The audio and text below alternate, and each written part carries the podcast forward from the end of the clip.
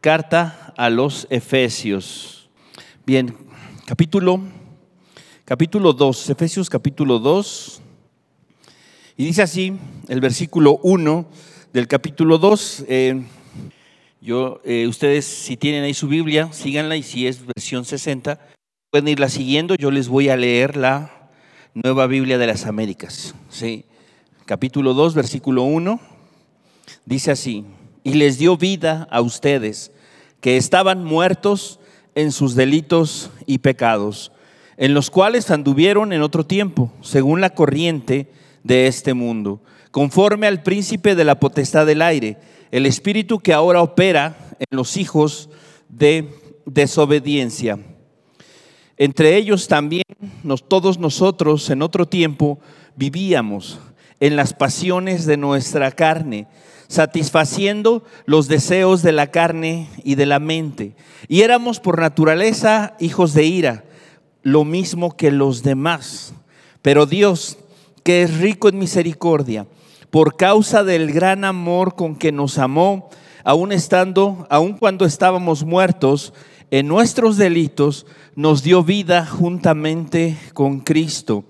Por gracia ustedes han sido salvados y con él nos resucitó y con Él nos sentó en los lugares celestiales en Cristo Jesús, a fin de poder mostrar en los siglos venideros las sobreabundantes riquezas de su gracia por su bondad para con nosotros en Cristo Jesús. Porque por gracia ustedes han sido salvados por medio de la fe. Y esto no procede de ustedes, sino que es don de Dios no por obras para que nadie se gloríe, porque somos hechura suya, creados en Cristo Jesús para, para hacer buenas obras, las cuales Dios preparó de antemano para que anduviésemos en ellas. Vemos nosotros aquí en este capítulo 2, verso 1 al verso 10, un resumen maravilloso en donde nosotros encontramos ¿sí? tres puntos centrales o tres puntos en donde se manifiesta nuestra vida.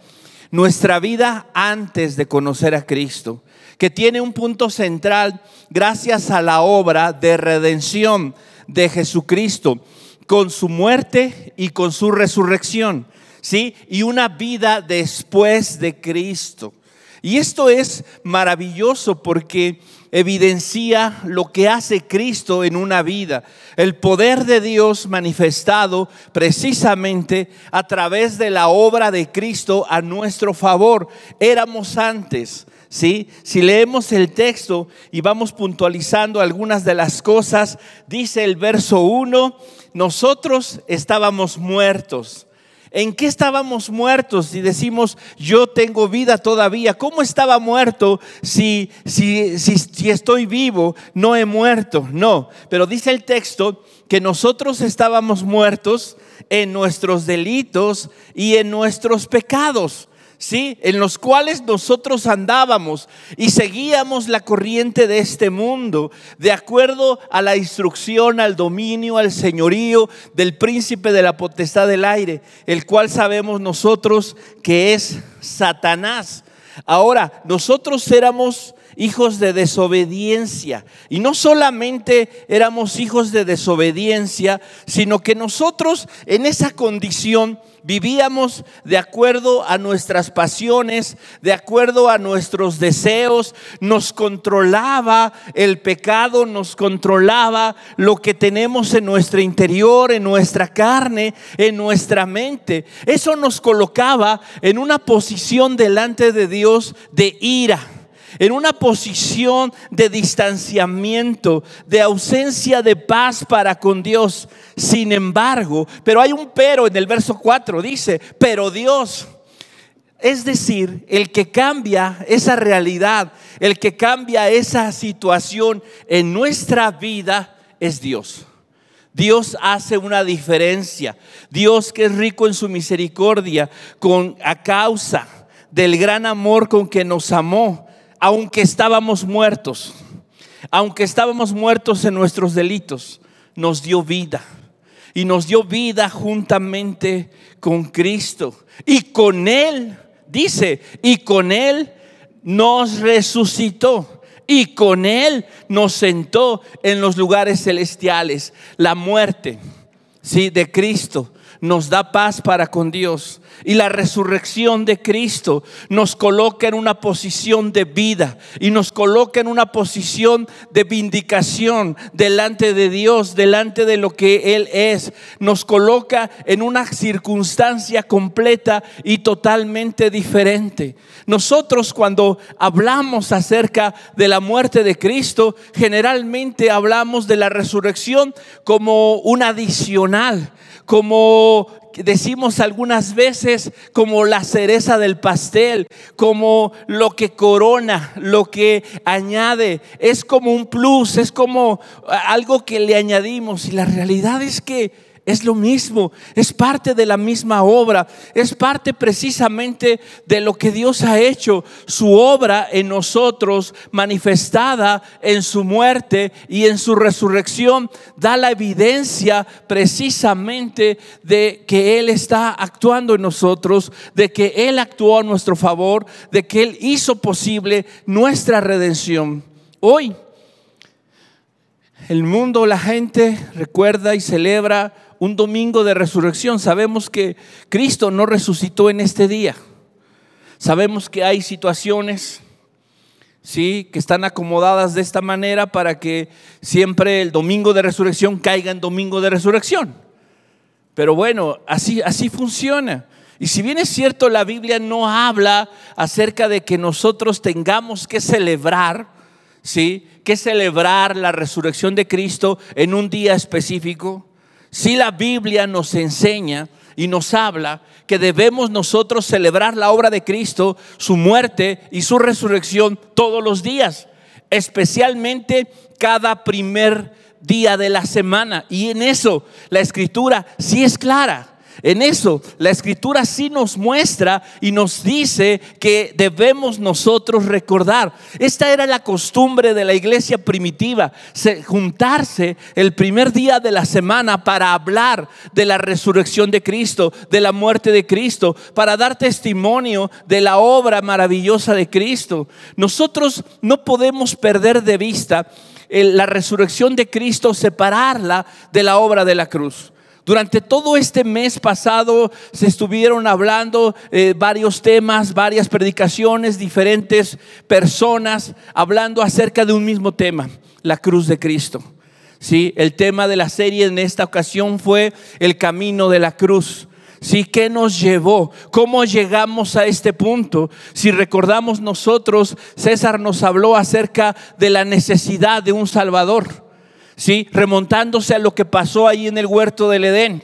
¿Sí? Recordamos que precisamente por la caída del hombre, por su pecado, por su desobediencia, por su rebelión, por haber rechazado la voluntad de Dios, la orden de Dios, por haber creído que él podía tomar el lugar de Dios, ¿sí? Se rebeló, pecó, desobedeció, el hombre fue sacado de la comunión con Dios, ¿sí? Entró el pecado todo, y pasó el pecado a toda la humanidad.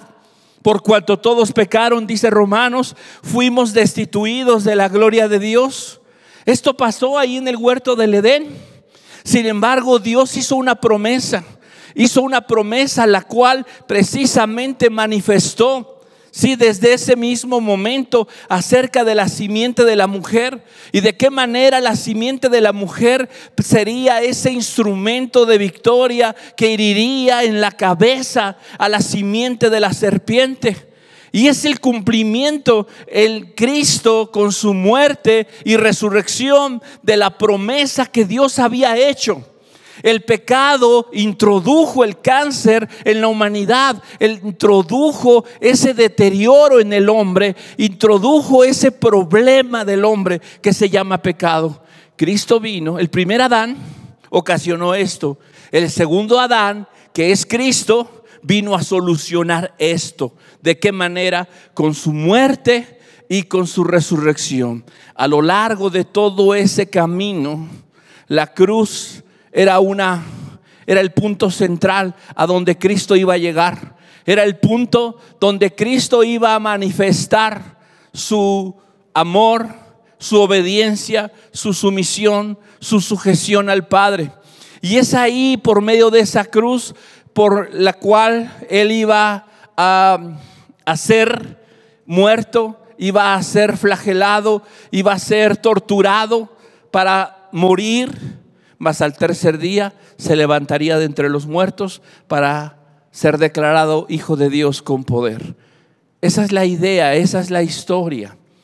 Cuando nosotros recordamos, ¿qué es lo que hacemos nosotros el día de hoy? ¿Estamos hoy celebrando un aniversario más de la resurrección de Cristo? No. Estamos aprovechando esta semana, ¿sí? en donde toda la gente, ¿sí? en donde toda la gente recuerda esto y nosotros como iglesia no podemos dejarlo pasar. No podemos dejarlo pasar y simplemente pensar que es algo más. No, es algo en lo que tenemos que pensar y valorar todos los días. Y cada semana tenemos que hacerlo. Pero hoy es un día especial. ¿sí? Hoy es un día especial precisamente para recordarlo, para darle gracias por esa obra. Miguel hace un rato nos hablaba acerca de esa obra de Cristo, de ese sacrificio de Cristo que nos dio una identidad, que nos reconcilió con Dios, que nos dio paz, que hizo algo maravilloso en nuestra vida, cambió, transformó nuestra vida. Pablo nos dice en la carta a los Efesios, antes eras hijo de ira, ahora Ahora eres hijo de Dios, ahora es salvo, ahora eres salvo por la fe en el sacrificio de Cristo. Ahora gracias a la resurrección de Cristo, Él te ha sentado en los lugares celestiales con Cristo Jesús y ahora quiere mostrar las sobreabundantes riquezas de su gracia por su bondad a través de Cristo Jesús en tu vida. De tal manera entonces que hoy es un buen día precisamente para recordar y para pensar en todo esto. Hay unas palabras que Jesús pronunció en la cruz del Calvario. Y estas fueron consumado es. Estas palabras, ¿sí? No solamente describían que había terminado el sufrimiento de Cristo, que había cumplido con su cometido aquí en la tierra de venir a morir por los pecadores no solamente estaba diciendo y hablando de sí mismo, de su persona, de su humanidad, del cumplimiento de su misión de terminar en esa cruz. Y no estaba diciendo, por fin va a terminar mi sufrimiento, va a terminar mi dolor, he cumplido con mi tarea, me espera la gloria, sí, al lado de mi Padre. No estaba pensando solamente en eso. Cristo cuando estaba pronunciando estas palabras, estaba pensando en el plan redentor de su Padre. Estaba pensando en todo lo que había sucedido desde antes de la fundación del mundo. Estaba ubicando cada promesa, cada profecía, cada declaración que se había hecho de él precisamente para cumplimiento y para favor de nosotros, para bendición de nosotros. Y cuando Él dijo consumado es, la obra está consumada, está hecho, la deuda es pagada, el problema del pecado ha quedado saldado, ha quedado solucionado. Sin embargo, sin embargo, cuando Jesús murió, aparentemente nada cambió. Aparentemente, y digo aparentemente, sucedieron muchas cosas alrededor de ese momento de ese día a las 3 de la tarde sucedieron muchas cosas. Hubo oscuridad en la tierra.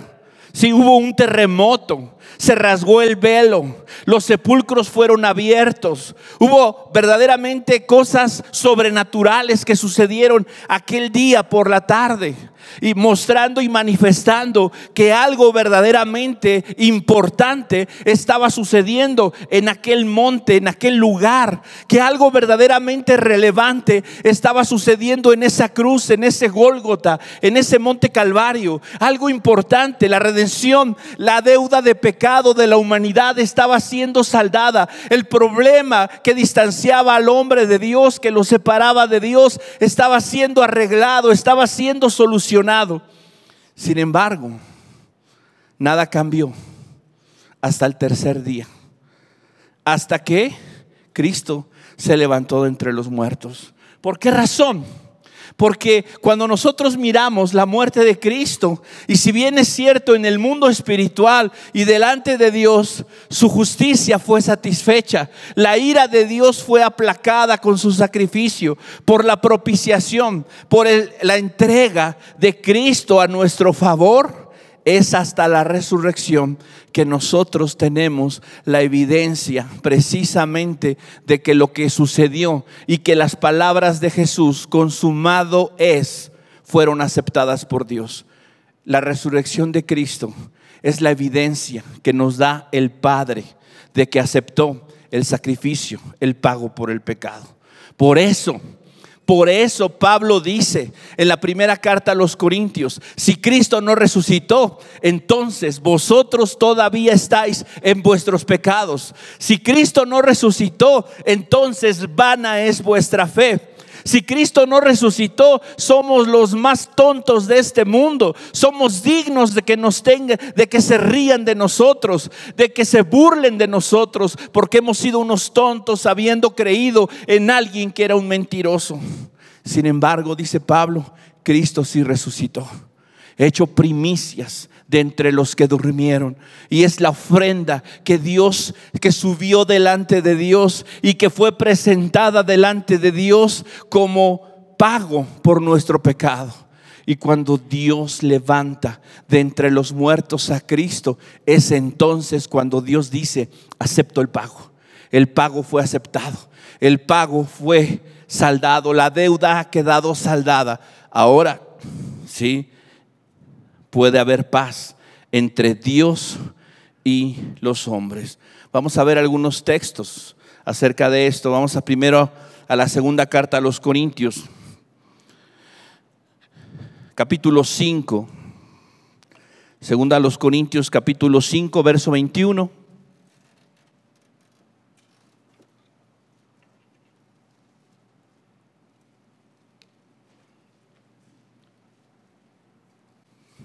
Al que no conoció pecado, por nosotros lo hizo pecado, para que nosotros fuésemos hechos justicia de Dios en él. Cristo vivió sin pecado. Dice la Biblia, si bien es cierto, fue tentado, no pecó. No pecó. No se halló pecado en él. ¿Por qué es importante esto? Que Cristo haya vivido de manera perfecta en la tierra sin haber ofendido a Dios, sin haber transgredido la ley de Dios. ¿Sabes cuál es el aguijón, según 1 Corintios capítulos 15, que tiene la muerte? El aguijón que tiene la muerte es el pecado. Es el pecado que mora en nuestra carne. ¿Por qué? ¿Por qué la muerte tiene poder sobre nosotros? Porque hay pecado en nosotros. El hecho de que Cristo no haya tenido pecado, haya vivido sin pecado, cumplía la ley de Dios donde dice que el cordero debería ser sin falla, sin mancha. ¿Sí? Debería ser perfecto. Cumple con esa parte, pero también el hecho de haber vivido de manera perfecta, sin pecado, le quitó poder a la muerte sobre de él. ¿Sí? Y dice el texto, Él no conoció pecado, por nosotros lo hizo pecado. ¿Sí? Es decir, Él cargó el pecado de todos nosotros, dice Romanos. ¿Sí? Él cargó el pecado de todos nosotros. ¿Para qué? Para que nosotros fuésemos hechos justicia de Dios en Él. Eso fue lo que hizo Cristo por nosotros precisamente a través de su sacrificio. Hechos 2.27.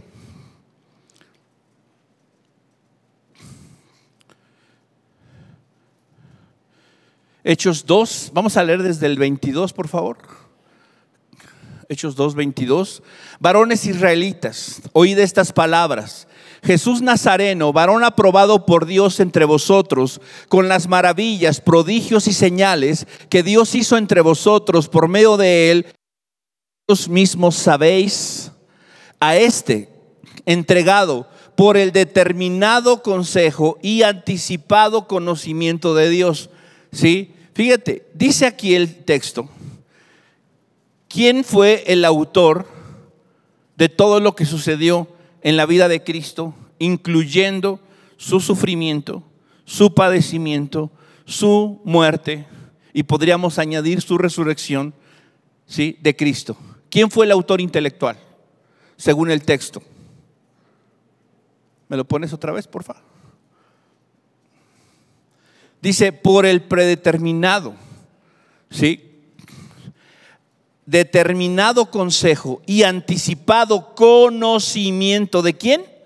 De Dios. ¿Quién permitió? ¿Quién fue el autor intelectual? ¿Sí? De, la, de que Jesús fuese aprendido y de que Jesús fuese asesinado por los inicuos y que fuese crucificado. ¿Quién fue el autor intelectual de todo esto? Dios. ¿Sí? prendisteis y matasteis por manos de inicuos, crucificándole. Verso 24, al cual Dios levantó. Dios levantó. Sueltos los dolores de la muerte, por cuanto era imposible que fuese retenido por ella. Era, que dice? Imposible. ¿Por qué razón? Porque Él era la vida, sí, porque Él era la vida. ¿Por qué? Porque Él era Dios, sí, porque era Dios. Pero en su humanidad la muerte no tenía poder sobre Él. ¿Por qué? Porque no había pecado en Él. Por la manera en la que Él vivió. Y entonces Dios, sí, Dios podría arbitrariamente decir, no importa que tengas pecado, te levanto de todas maneras te levanto de entre los muertos, pero legalmente hubiera sido injusto. Y Dios no va contra su justicia. Y Dios en ese sentido es quien lo levanta de entre los muertos. ¿Por qué lo levantó de entre los muertos? ¿Porque era su hijo? ¿Porque lo amaba mucho? ¿Porque lo castigaron injustamente? No, ninguna de esas razones lo levantó de entre los muertos porque aceptó su ofrenda, aceptó su sacrificio, aceptó que la paga del pecado había quedado saldada, se había terminado. Verso 25. Porque David dice de él, veía al Señor siempre delante de mí, porque está a mi diestra, no seré conmovido. Por lo cual mi corazón se alegró y se gozó mi lengua, y aún mi carne descansará en esperanza. Porque no dejarás mi alma en el Hades, ni permitirás que tu santo vea corrupción. Eso es lo que, lo que dice, sí, verso 28. Me hiciste conocer los caminos de la vida, me llenarás de gozo con tu presencia. Verso 29 Varones hermanos, hasta ahí. ¿Sí? Él murió, dice, y fue sepultado. Y su sepulcro está aún con nosotros. Es decir, estas palabras no eran habladas acerca de David, ¿sí? sino de quién estaba hablando. Estaba hablando definitivamente, ¿sí? verso 30 nos lo dice, pero siendo profeta y sabiendo que con juramento Dios le había jurado que de su descendencia en cuanto a la carne levantaría al Cristo para que se sentase en su trono, verso 31, miró hacia el futuro, viéndolo antes, habló de la resurrección de Cristo, que su alma no fue dejada en el Hades, ni su carne vio corrupción. 32. A este Jesús resucitó Dios, de lo cual todos nosotros somos testigos. Esta es la evidencia. Cristo, fue levantado por Dios, fue levantado por su Padre. ¿Por qué? Porque no había falla en él. Ese fue el medio legal. Pero la realidad es que Cristo fue levantado de entre los muertos. ¿Por qué? Porque Dios aceptó la ofrenda. Aceptó la ofrenda de Cristo. Vamos a ver otro texto, Hechos 3, Hechos 3, 14.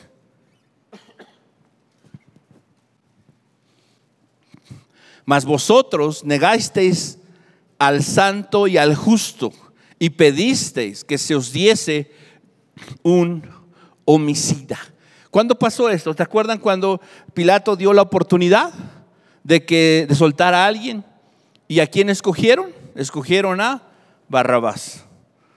Verso 15. Y dieron muerte. ¿sí? Y matasteis al autor de la vida, a quien Dios ha resucitado de los muertos, de lo cual nosotros somos testigos. Dios, dice el texto, ha resucitado a Cristo de entre los muertos. Repetimos, ¿por qué razón? Ha sido levantado entre los muertos, ha sido levantado de entre los muertos, simple y sencillamente, ¿por qué? Porque fue aceptado el sacrificio de Cristo. Todo lo que sucedió en la vida de Cristo, su encarnación, su vida perfecta, su muerte por sustitución, sí, que aplacó la ira de Dios, que pagó por nuestro perdón. La resurrección de Cristo y la derrota de Satanás, todos esos eventos gloriosos y maravillosos conforman la obra perfecta de Cristo que hoy a nosotros nos concede y nos permite tener esperanza para el futuro. Así que cuando nosotros pensamos en la cruz, ¿sí? No podemos pensar solo en la cruz como un elemento desligado de la resurrección de Cristo. La, la, obra de Cristo, su muerte y su resurrección, tiene poder para salvar. Esto es el Evangelio. El Evangelio es el mensaje completo. Es el mensaje completo precisamente de Dios para nosotros, en donde Él nos habla de una salvación, de Él nos habla de una redención a nuestro favor. Gracias al sacrificio de Cristo, gracias a la evidencia de la resurrección de Jesucristo. Eso es lo que a nosotros nos permite estar seguros y poner nuestra confianza en Jesús. Jesús dijo claramente, nadie me quita la vida, yo la entrego, yo la doy, yo la pongo y la vuelvo a tomar. Él dijo, seré entregado, seré muerto Vamos a, Marcos capítulo 8, Marcos 8, 31. Marcos 8, 31.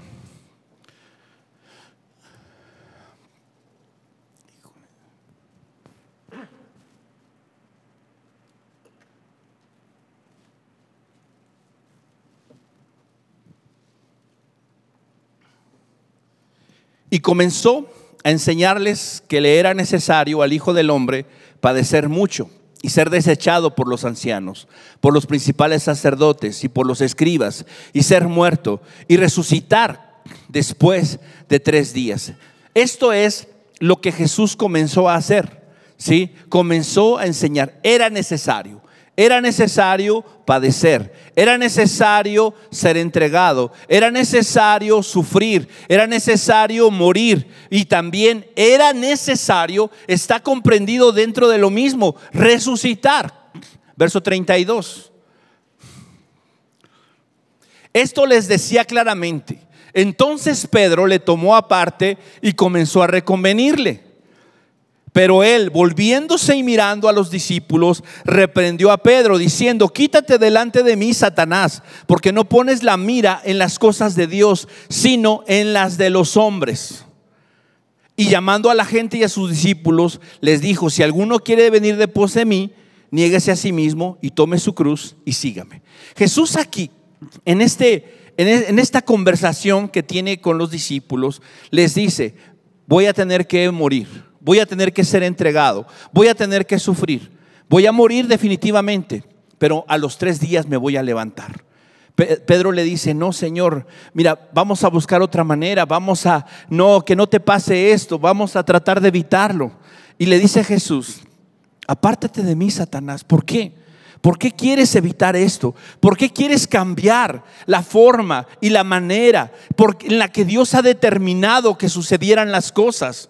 Es el camino, es la única manera, no hay otra manera. Jesús en el Getsemaní oraba y le decía a su padre, Padre, si hay otra forma, si hay otra manera, pase de mí esta copa, pero no sea como yo, sino como tú quieres. Y la pregunta es, ¿hubo otra manera? No, no, hay, no hubo otra manera. No hay otra manera en que el hombre pueda ser salvo, sino solamente por la obra perfecta, maravillosa y única de Jesucristo en la cruz del Calvario. Y era necesario que Él muriera, y era necesario que Él estuviese sepultado, y era necesario ese dolor, y era necesario que Él padeciese todo eso en su carne.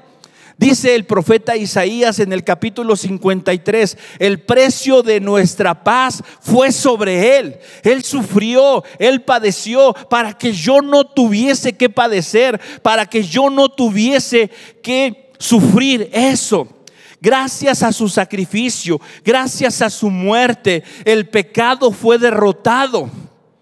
Pero gracias a su resurrección, nosotros tenemos la evidencia de que ese pecado fue verdaderamente derrotado. La resurrección de Cristo es la evidencia de que el pecado fue conquistado, fue acabado, fue terminado, se acabó, no tiene poder sobre nosotros. Vamos a Juan capítulo 19, perdón, Juan capítulo 20.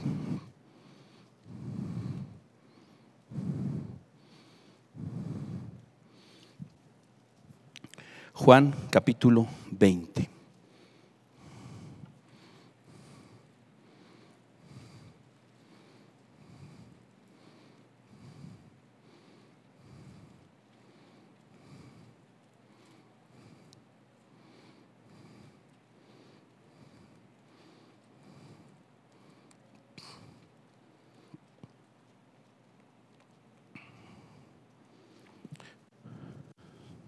Verso 19.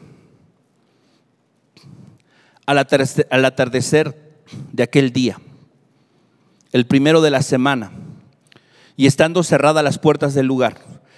Fíjense, ¿de qué día está hablando? De ese domingo de resurrección. Todo esto pasó en el domingo de resurrección. Y aquí Juan es muy, es muy claro y quiere que sea también claro para nosotros en qué día pasaron todas estas cosas. El primer día de la semana, aquel día de resurrección, estamos hablando del mismo evento. ¿Qué pasó con los discípulos? Dice el verso 19. Estaban encerrados, cerradas las puertas del lugar donde los discípulos se encontraban. ¿Por qué? Por miedo. ¿Sí? Estaban reunidos por miedo de los judíos. Y entonces vino Jesús. No como algunos dicen, Jesús no estaba escondido en el cuarto. Jesús eh, no se metió por una ventana, por un techo, no. Llegó Jesús estando todo cerrado. ¿Cómo sucedió eso? No lo sabemos. Solo sabemos que sucedió. Y dice el texto, vino Jesús y puesto en medio les dijo, paz a vosotros, paz a ustedes, dice la NBLA. Y diciendo esto, les mostró las manos y el costado.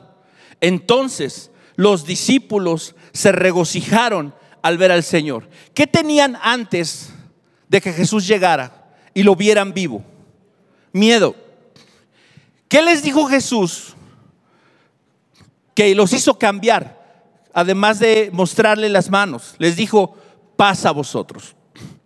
Jesús aquí nosotros miramos cómo su resurrección, cómo su obra, cómo lo que Él hace, cómo lo que Jesús precisamente muestra en este, en este pasaje es una realidad, es una... Es, es lo que el beneficio o el resultado de su resurrección.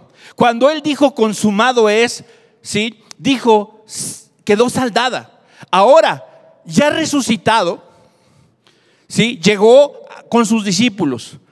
¿Cuántos de los que estaban ahí permanecieron firmes hasta el fin?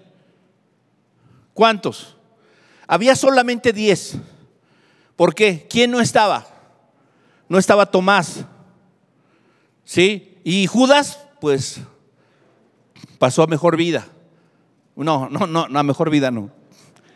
A peor vida. ¿Sí? Y ¿quiénes de esos que estaban ahí permanecieron fieles hasta el fin? ¿Quiénes?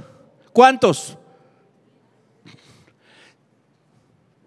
Si acaso uno, si acaso Juan, por ahí, a la distancia y a lo lejos. De ahí en fuera todos los demás que hicieron, salieron huyendo, se dispersaron para que se cumpliese lo dicho por el profeta. Heriré al pastor y las ovejas serán dispersadas. Eso ciertamente fue para cumplir una profecía, pero todos los que estaban ahí le dieron la espalda a Jesús. Lo traicionaron en mayor o en menor medida. todos los que estaban ahí se avergonzaron de él. Todos los de ahí tendrían que haber agachado la cabeza, tendrían que haber caído delante de él, tendrían que haber tenido una actitud diferente. Y Jesús podía recriminarles, reprocharles, echarles en cara su falta de carácter, su falta de fe, su desobediencia, su traición. Sin embargo, ¿qué hace? ¿Qué les dice? Les dice, paz a vosotros, estén tranquilos. ¿Sí? Todo fue hecho sus pecados, sus traiciones, sus desobediencias, sus faltas, todo aquello que pudieron haber hecho, todo aquello que pudieron haber eh, atentado contra mí, contra Dios, todo aquello en lo que se han equivocado, todo aquello que ha ofendido a Dios ha quedado saldado. Hoy ustedes pueden tener paz ¿Saben cuál es la evidencia? Miren mis manos, miren mi costado. Yo sufrí, yo padecí, yo enfrenté el dolor de la muerte, yo enfrenté el sufrimiento antes de la cruz. ¿Para qué? Para que ustedes tengan paz. Y la evidencia es que estoy aquí delante de ustedes para que ustedes sepan que por medio de mi sacrificio, por medio de la evidencia de mi resurrección, hoy ustedes no tienen más enemistad con Dios. Dios no está enojado con ustedes. Es más, Dios está en paz con ustedes. ¿Por medio de qué? Por medio del sacrificio de Jesús, con la evidencia de la resurrección. ¿Se acuerdan cuando llegó Jesús al mundo? Hubo unos ángeles que anunciaron su llegada. ¿Qué cantaban estos ángeles? He aquí que traigo nuevas de gran gozo, ¿no? Que os ha nacido un Salvador. ¿Y estos ángeles qué cantaban? Paz, paz y buena voluntad para con los hombres. Paz para con los hombres. ¿A qué vino Jesús? A reconciliar al hombre con Dios. A eso vino Cristo. Por eso murió en la cruz. Por eso Él sufrió. Pagó por nuestra paz. Y la evidencia de que esa cruz tiene poder y la evidencia de que su sacrificio fue aceptado es que se levantó de entre los muertos. Y por eso se presenta delante de los discípulos y se presenta y les dice paz entre vosotros, paz a vosotros. ¿Qué paz es de la que Jesús está hablando? Está hablando de la paz que ahora tienen con Dios, sí. Pero también está hablando de la paz que ahora ellos pueden disfrutar de saberse libres, de saberse perdonados, de saberse favorecidos con la gracia de Dios. Cristo no solo murió para hacernos un lugar en el cielo, Cristo murió y resucitó para comprar nuestra paz, para que hoy nosotros podamos estar tranquilos. Y que así como Él dijo, voy a morir, y voy a, tengo que morir, pero al tercer día me voy a levantar, voy a resucitar. Y lo cumplió. Y fue y se presentó con sus discípulos y le dijo, aquí estoy, consumado es, hecho está, ahora tienen paz, ahora no tienen de qué preocuparse, su problema ha sido solucionado, ha sido arreglado, ahora ¿sí? Tenemos que caminar y tenemos que confiar en que en este camino, en el mundo en el que estamos, tendremos aflicción. Pero por eso dice Jesús, confiad, yo he vencido al mundo. No tienes de qué preocuparte yo morí y resucité para que tú puedas vivir y caminar en paz, con la confianza, con la certeza, con la tranquilidad de que el que comenzó la buena obra la terminará, del que el que prometió, el que prometió que estaría contigo, no te abandonará, no te dejará. ¿Qué dice el Salmo 103? Vamos a leerlo. Salmo 103, versículo 1. Dice así, bendice alma mía a Jehová y bendiga todo mi ser su santo nombre. Bendice alma mía a Jehová y no olvides ninguno de sus beneficios. Él es el que perdona todas tus iniquidades, el que sana todas tus dolencias, el que rescata del hoyo tu vida, el que te corona de favores y misericordias, el que sacia de bien tu boca, de modo que te rejuvenezcas como el águila. Jehová es el que ha hecho justicia. Jehová es el que hace justicia y derecho a todos los que padecen violencia. Sus caminos notificó a Moisés y a los hijos de Israel sus obras. Misericordioso es Jehová, lento para la ira y grande y misericordia. No contenderá para siempre, ni para siempre guardará el enojo. No ha hecho con nosotros conforme a nuestras iniquidades, ni nos ha pagado conforme a nuestros pecados. Porque como la altura de los cielos sobre la tierra, engrandeció su misericordia sobre los que le temen.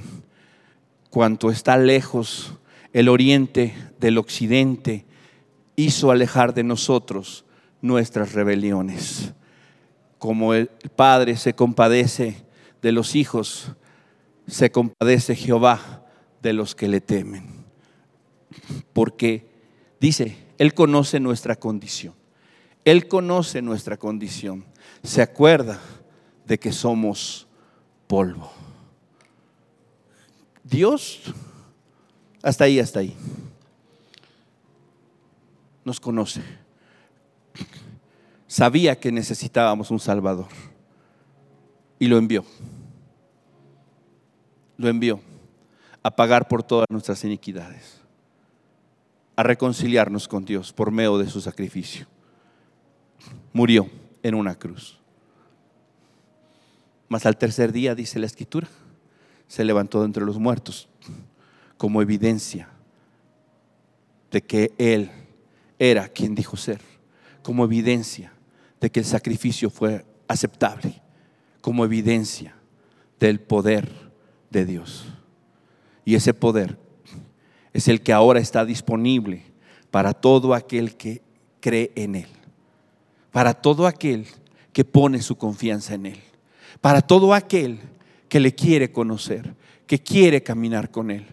Pablo dice en la carta a los Filipenses capítulo 3, ¿sí? Todo, todo lo que yo tenía, lo he estimado como pérdida. Para mí es como un desecho, como excremento ¿sí? Con tal ahora de conocerlo a Él, de ser semejante a Él, de parecerme a Él, de caminar con él, como Él caminó y de ser partícipe aún de sus sufrimientos y de experimentar el poder de su resurrección. Ese poder, ¿sí? Ese poder que levantó a Jesús de entre los muertos, ese poder ahora es el mismo poder que actúa en nosotros que actúa en nosotros para transformarnos, para llevarnos al cumplimiento del plan perfecto de Dios. Dios manifestó su poder en la muerte, en la resurrección de Cristo, para mostrarnos quién es Él. Ahora, al tú creer en Él, al tú poner tu fe en Él, en su sacrificio, al creer verdaderamente que Él era el Hijo de Dios, que Él es el Hijo de Dios, que Él se levantó de entre los muertos, que Él no está muerto, que Él está vivo, que Él ahora está sentado a la diestra del Padre, intercediendo por nosotros, debemos nosotros saber que ese mismo poder que le levantó a Él ahora actúa en nosotros. ¿Para qué? Para levantar nuestra vida para levantar nuestra vida, para transformarnos, para hacernos libres de nuestros pecados, de nuestras cadenas, de toda la esclavitud que el pecado en la que el pecado nos ha sumido. Hoy nosotros tenemos a nuestra disposición ese poder por medio de Cristo. Si tú pones tu fe en el Hijo de Dios, si tú crees en ese Cristo que murió y que resucitó entre los muertos, ese poder está a tu disposición para caminar, para vencer, para vencer el pecado para vencer la tentación, para enfrentar cualquier circunstancia. Y esa realidad de un Dios vivo que está con nosotros, que está a nuestro lado, nos debe no solo dar paz, sino nos debe dar gozo. Dice el texto más adelante ahí en Juan capítulo 19, que no solamente ellos sintieron y pudieron saber que estaba a su disposición la paz, sino dice el texto que se llenaron de gozo. ¿Por qué? Porque era cierto todo lo que Dios había dicho, todo lo que ese Jesús había dicho, todas esas palabras cobraron sentido, cobraron forma y fueron hechas carne en su corazón. Y por eso, después de ese momento, después de esos encuentros que tuvieron con el Cristo resucitado, sus vidas no fueron las mismas. Sus vidas no, no, regresaron a lo mismo, no volvieron a sus pecados, no volvieron a ser lo que ellos eran. ¿Por qué? Porque había sucedido algo. Alguien había muerto y había resucitado y ahora les ofrecía vida eterna y les ofrecía un propósito, les ofrecía un camino nuevo, un camino, sí, ciertamente difícil de transitar. Jesús les dice, si alguno quiere ser mi discípulo, tome su cruz, sí, muera para que el poder de la resurrección de Cristo opere en nosotros, tenemos que morir. Tenemos que decidir morir a nosotros mismos. El poder de la resurrección de Cristo no va a operar mientras tú quieras gobernar y dirigir tu vida. Mientras tú quieras seguir viviendo a tu estilo, a tu manera, a tu forma, con tus reglas, con tus normas, con tus estándares. La única manera en la que el poder de Dios va a operar en tu vida es si decides morir la semilla para vivir para dar fruto, primero tiene que morir. Pablo por eso dice, todo lo tengo como pérdida. He muerto a eso para que el poder de la resurrección se haga evidente en mi vida.